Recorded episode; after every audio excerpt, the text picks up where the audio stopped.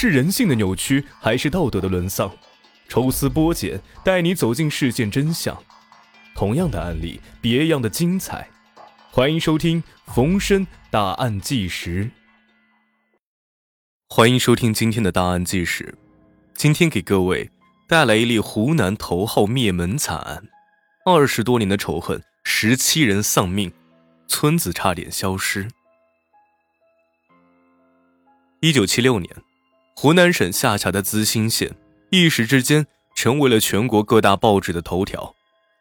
之前的资兴还是一个不太有名的小城，人们就按部就班的生活着，日出而作，日落而息。但是在这一年，资兴县发生了一件震惊全国的灭门案——上洞组灭门案。在这一起惨案当中，有十七个人丧命，也是湖南死亡人数最多的头号灭门惨案。到底是什么样的仇恨能让凶手如此残忍？这一切还要从解放初期说起。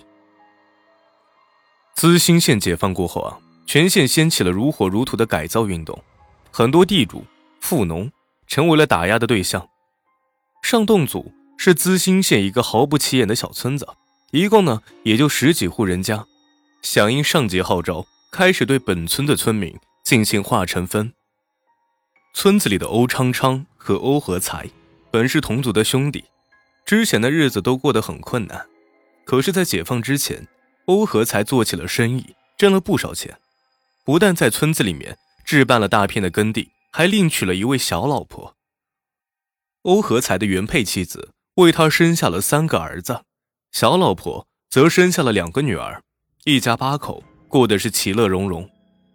而欧昌昌没有经济头脑。只会务农，两个兄弟之间的差距也是越来越大，这让欧昌昌十分的眼红。解放之后呢，欧昌昌自然是被划为贫农，欧和才则被划为中农。在欧昌昌看来啊，这样的划分根本就不合理，于是他不断的举报欧和才，说他曾经压榨贫苦百姓，还娶了两位老婆，应该被划为富农。刚开始的时候呢。生产队并没有搭理欧昌昌，认为他完全是无理取闹。然而，欧昌昌好不容易找到了发泄嫉恨的出口，岂能善罢甘休？他扬言，如果生产队还不处理，他就举报生产队包庇富农。那个时候，贫农是光荣的，话语权很大。生产队在欧昌昌一次又一次的撺掇下，终于将欧和才由中农改为了富农。这样一来呢？欧和才自然成为了批斗的对象，不但耕地、房子被分了，就连小老婆也被打跑了。接二连三的打击让欧和才倍感冤枉，最终积郁成疾，一命呜呼。那时，欧和才的大儿子欧阳普已经二十岁了，他认为欧昌昌是害死自己父亲的元凶，自此在心中埋下了仇恨的种子。欧和才去世不久。欧阳普的母亲也随之而去。即使父母都不在了，欧阳普兄妹还时常被拉去批斗。在生产队中，他们兄妹一直被分配干着最脏最累的活儿，但却只能得到最少的工分。到了七十年代，欧昌昌的儿子欧阳毅成为生产队的出纳，继续对欧阳普兄妹实施打压。那个时候，欧阳普的家呀，房子早就被分了。五个兄妹呢，只能挤在一座房子里，平时的生活十分的不方便。欧阳普想另盖另一座房子，专门向生产队提出了申请宅基地，可是欧阳毅利用出纳的身份，多次从中作梗，欧阳普的请求也一直没有被批准。谁家的姑娘愿意嫁给一个没有房的男人？更别提他是富农的儿子了。所以都快三十岁了，欧阳普还一直讨不到媳妇儿。有一次，本村的一位大娘经不住欧阳普的哀求，给他做了一次媒。女方父母眼见欧阳普为人靠谱，也就点头同意了这门婚事。欧阳毅听说之后啊，竟然跑到女方的家里，特意告诉人家欧阳普是富农的儿子，不能让姑娘嫁过去受罪。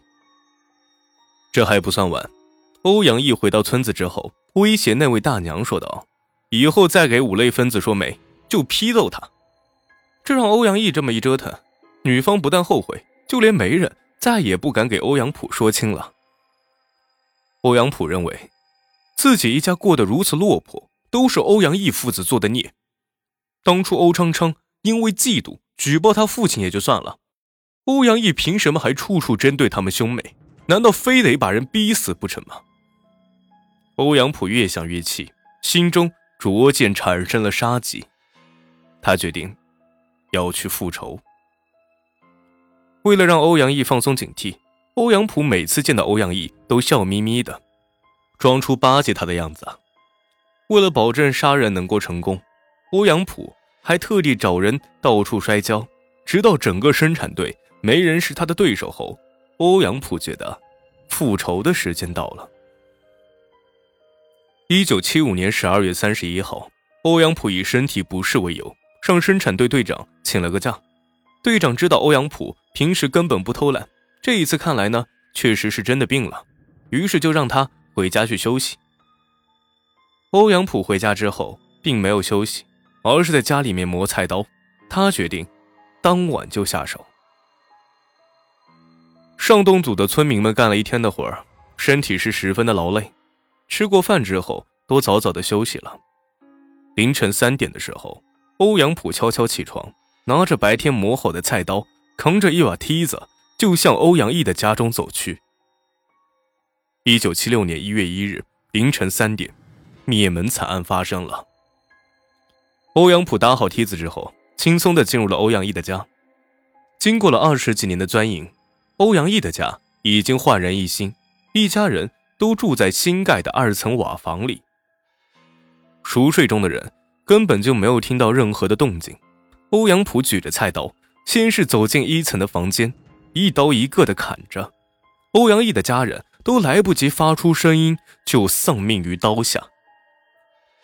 最终，欧昌昌夫妇、欧阳毅夫妇、欧阳毅的六个弟弟和四个儿子。还有一个借宿于此的村民，一共十五人都被杀害。不过欧阳普还没有完全丧失人性，他放过了欧阳毅七岁的女儿。杀人过后，欧阳普打着手电筒回到家里面，不小心惊醒了同父异母的两个妹妹。欧阳普担心二人去报信，干脆将两个妹妹也给杀了。一夜杀了十七个人，欧阳普。只留下了一张纸条贴在门上，然后逃之夭夭。纸条上写着：“人都是我杀的，跟我弟弟没关系。”直到第二天，人们才发现欧阳毅的家出了大事十五个人全部死于刀下，有的喉管被割破，有的被开膛破肚，有的被断手断脚。